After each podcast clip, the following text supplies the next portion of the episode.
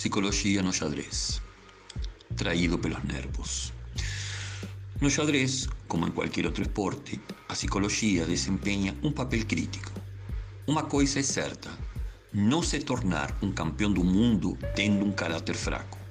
No entanto, mesmo o mais corajoso e mais autoconfiante que for o jogador, não estará garantido a ter êxito.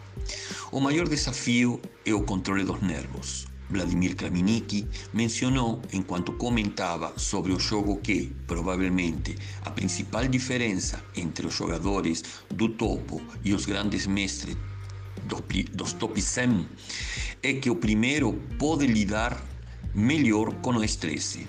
O jogo não é decidido apenas no tabuleiro, é um confronto de mentes e personalidades.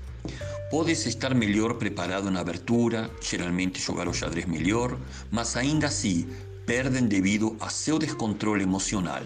Mesmo o melhor dos melhores às vezes falha.